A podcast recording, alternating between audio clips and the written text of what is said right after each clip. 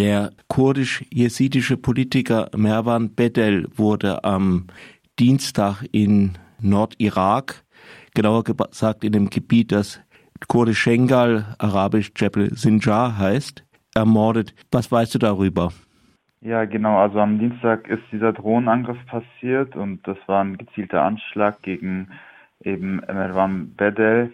Merwan Bedel war der Co-Vorsitzende des Autonomierates in Schengal oder Sinjar auch in den deutschen Medien genannt. Und diese Region ist halt ein jesidisch bewohntes Gebiet. Da lebt die Religionsgemeinschaft der Jesiden und Jesiden.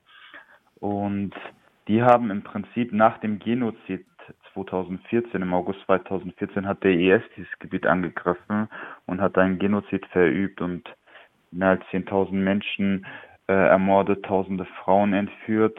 Nach diesem traumatischen Erlebnis haben die Jesiden und Jesiden entschieden, dass sie dort ein Selbstverwaltungssystem aufbauen, dass sie ihre eigenen bewaffneten Strukturen aufbauen und sich im Prinzip, um sich im Prinzip zu schützen gegen mögliche weitere Angriffe, weil dieser Angriff damals 2014 ist dadurch zustande gekommen, dass die Peschmerga-Einheiten der Demokratischen Partei Kurdistan hm. sich einfach zurückgezogen haben über Nacht und die Menschen schutzlos äh, zurückgelassen haben. Und im Prinzip haben die Menschen daraufhin die Lehre gezogen, dass sie sich selbst organisieren, selbst verwalten, selbst schützen. Die Türkei terrorisiert die Jesiden und die Jesiden, die akzeptieren diese Selbstverwaltung nicht. Drohnenflüge, gezielte Anschläge, das ist sozusagen ja trauriger Alltag der Region und äh, das jüngste Opfer ist, ist jetzt Mervan Bedel, der sozusagen ja sowas wie der Bürgermeister der Region war, war halt der Co-Vorsitzende der Selbstverwaltung mhm. und genau, das sind sozusagen die Angriffe der Türkei, destabilisieren die Region, sorgen dafür, dass die Menschen dort keine Ruhe finden, auch nach dem Genozid keine Ruhe finden. Und es ist sozusagen der jüngste Angriff einer ganzen langen Geschichte von türkischen Angriffen und Aggressionen gegen die Region. Merwan Bedell wurde in seinem oder in einem Auto angegriffen. Stimmt das so?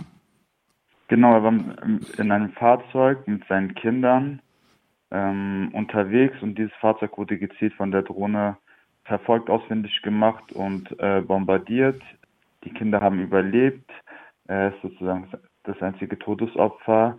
Ähm, genau so ist die Tat passiert. Warum greift die Türkei da an? Die Türkei akzeptiert die Selbstverwaltung dort nicht. Die Türkei ist im Prinzip, greift überall dort an, wo die kurdische Gesellschaft sich selbst organisiert. Ihr Vorwurf ist, das sind PKK-nahe Strukturen, die dort sind und aus diesem Grund greift sie das Gebiet an. Tatsächlich, als der Genozid passiert ist, waren PKK-Kämpferinnen und Kämpfer und Kämpferinnen der JPG aus Rojava, die in die Region gegangen sind, geeilt sind, um die Menschen zu retten und noch ein größeres Ausmaß des Genozids zu verhindern. Und sie haben sozusagen mitgeholfen, diese Selbstverwaltung und die äh, bewaffneten Einheiten dort vor Ort auszubilden und aufzubauen. Ähm, die PKK hat sich aber danach aus dem Gebiet zurückgezogen. Die Türkei akzeptiert das allerdings nicht. Sie sagt, das sind PKK-nahe Strukturen und unter diesem Vorwurf greift sie das Gebiet Schengal weiterhin an. Sie greift aber auch Rojava an ähm, und übt dort auch den Drohnenterror aus. Also es ist im Prinzip eine türkische Politik. Sie greifen oder führen jetzt mittlerweile nicht nur Krieg gegen die Kurden innerhalb der eigenen Staatsgrenzen, sondern überall dort, wo die kurdische Gesellschaft ihre eigenen Selbstverwaltungsstrukturen aufbaut, wo sie Errungenschaften erzielt, sind sie sozusagen Angriffsziel des AKP-Regimes. Und genau deswegen greift sie, ist auch Schengen ähm, ganz, mit ganz oben auf der ja, Angriffsliste des, des türkischen Staates. Was macht eigentlich die Regierung in Bagdad? Also äh, Schengal ist ja Teil des Irak. Ein, auf irakischem Territorium wurde ein irakischer Bürger ermordet. Was macht da, äh, was macht da die Regierung in Bagdad? Da herrscht äh, vor allem Schweigen. Tatsächlich ist es ja auch so, dass im Irak jetzt nach den Wahlen noch keine neue Regierung steht. Das heißt, es gibt ein gewisses Machtvakuum. Aber Schengal ist auch ein umstrittenes Gebiet. Das heißt, die kurdische Autonomieregierung unter der Führung der KDP beansprucht auch dieses Gebiet für sich. Der Irak beansprucht es auch für sich. Und im Prinzip ist es gewissermaßen im, im Niemalsland zwischen diesen beiden Machtzentren im Irak. Im Prinzip hat sich auf Druck der Türkei ähm, auch die KDP im, im Nordirak, in der autonomen Regierung Kurdistans, mit dem mit der Regierung in Bagdad haben sie einen Deal vereinbart, um sozusagen diese Selbstverwaltung aufzuheben ähm, und haben auch mehrfach versucht, in die Region einzudringen, um die Selbstverwaltungsstrukturen dort aufzulösen. Die Jesiden und die Jesiden wehren sich dagegen. Sie wollen sozusagen nicht wieder zurück in einen Zustand, der vor dem Genozid da war, in dem sie halt schutz, äh, schutzlos dort äh, ausgeliefert sind, sondern sie sagen, wir wollen unsere Selbstverteidigung, Selbstverwaltung aufrechterhalten. Und jetzt gegenüber dem jüngsten Angriff herrscht in Bagdad praktisch Schweigen. Man hat keine, keine Proteste, keine, keine Reaktion. So ist die Situation aktuell. Ich würde kurz noch darauf hinweisen, auf die Drohnentechnik und die Drohnenangriffe der mhm. Türkei insgesamt. Die Türkei, das habe ich vorhin kurz erwähnt, die Türkei greift im Prinzip auch Rojava durch gezielte Drohnenangriffe an. Und ähm, zuletzt wurden in, in der Stadt Kamischlo wurden äh, drei Mitglieder derselben Familie dadurch ermordet. Davor gab es zwei Drohnenangriffe, aufeinanderfolgende Drohnenangriffe in Kobani mit fünf getöteten Menschen. Und diese Drohnenangriffe sind sozusagen eine Strategie der permanenten Anspannung, des, der, des permanenten Terrors in der Region. Die Drohnen fliegen über Rojava, sie fliegen über Schengal.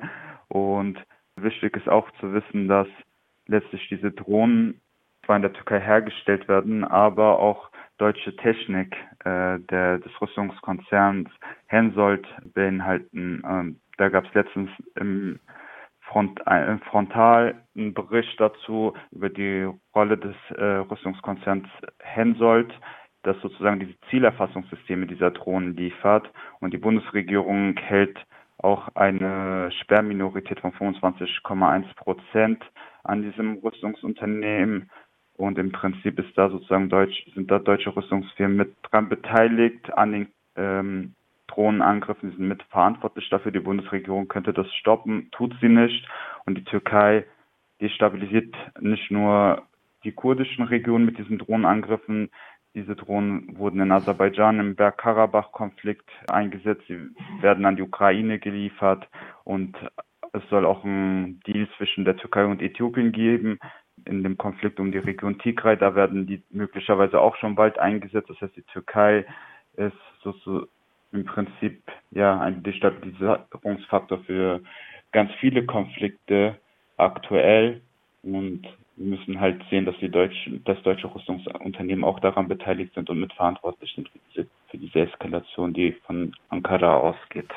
Ja, also wenn das Wort Terrorismus einen Sinn hat, dann sind das nicht die Reden eines Herrn Demirtas im türkischen Parlament oder dergleichen, sondern eher so diese Drohnenangriffe, die da eine ganze Region terrorisieren. Tatsächlich, das ist so. Also ich habe vor kurzem auch mich für einige Monate in Rojava aufgehalten und diese Drohnenflüge, die sozusagen über der Stadt äh, kreisen, die sorgen letztlich für einen permanenten Terror. Die Leute sind, wissen nicht, wann der nächste Angriff passieren wird. Diese, man kann sich praktisch nicht davor schützen, außer dass man sich gar nicht mehr von zu Hause raus bewegt und selbst dann ist man nicht sicher. Und das ist sozusagen permanenter Terror, der, der von den türkisch, vom türkischen Staat ausgeht.